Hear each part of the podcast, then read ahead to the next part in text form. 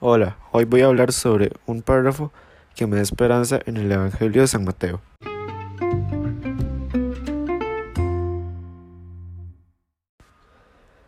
El párrafo que yo elegí es donde dice, Jesús dio otro grito fuerte y exhaló el espíritu. Entonces el velo del templo se rasgó en dos, de arriba abajo. La tierra tembló, las rocas se rajaron, las tumbas se abrieron, y muchos cuerpos de santos que habían muerto resucitaron.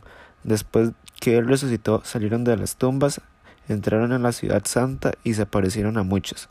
El centurión y sus hombres que custodiaban a Jesús, al ver el terremoto y lo que pasaba, dijeron aterrorizados, realmente este era el Hijo de Dios.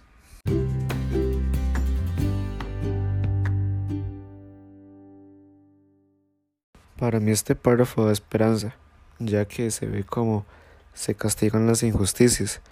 Por ejemplo, cuando Jesús muere, pasaron todos estos terremotos, ya que él era un hombre inocente.